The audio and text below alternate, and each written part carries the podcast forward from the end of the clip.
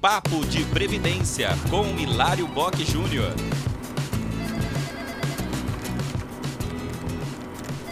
Foi aprovada a lei que obriga o INSS a antecipar o pagamento dos honorários dos peritos nos processos em que se discute a incapacidade ou a deficiência de segurados e de dependentes. O artigo 1 desta lei, que é a Lei nº 14.331, agora de 2022, dispõe que a antecipação do pagamento da perícia deve acontecer em duas situações.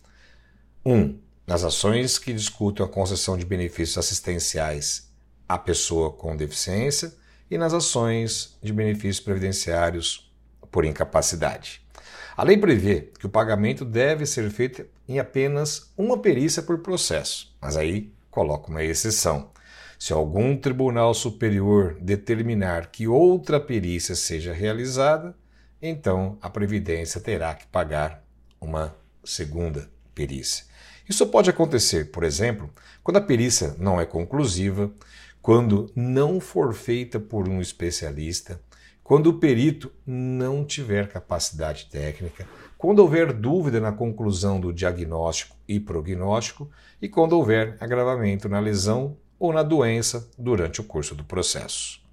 A nova lei estabeleceu também requisitos da petição inicial em casos de benefício por incapacidade. Agora, os advogados e as pessoas que procurarem a Justiça Federal, a Justiça Estadual ou o Juizado Especial Federal terão que pedir os benefícios por incapacidade, inclusive os relativos a acidente do trabalho, eh, e formular os pedidos observando alguns requisitos.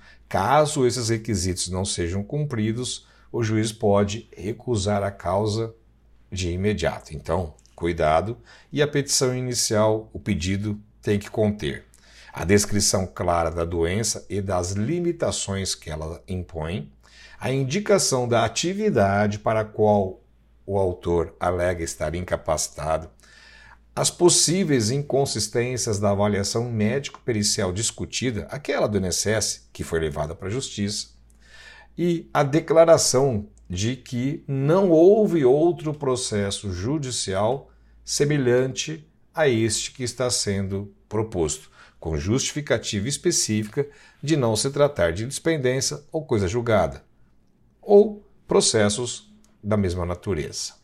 Bom, a lei também estabelece quais documentos devem ser anexados no processo judicial. E quando a lei estabelece que os documentos têm que ser juntados, se eles não forem anexados, então o juiz pode paralisar o processo de imediato. Então, atenção, tem que se colocar o comprovante de indeferimento do benefício ou da negativa do pedido de prorrogação do benefício, que é o PP, quando a Previdência não aceitar a prorrogação. Tem que anexar o comprovante da ocorrência do acidente de qualquer natureza ou um acidente do trabalho, sempre quando houver um acidente apontado como causa da incapacidade.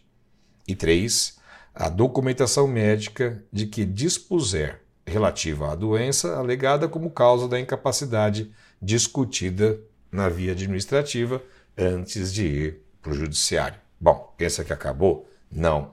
Depois de o processo começar a andar lá na justiça e a perícia for feita, o perito do juiz pode ter dois caminhos. Se não concordar com a conclusão do INSS, o laudo dele tem que ter explicação da razão da discordância e ele tem que indicar qual é a incapacidade, qual é a data do início da incapacidade e qual a relação entre a incapacidade e a atividade profissional do segurado.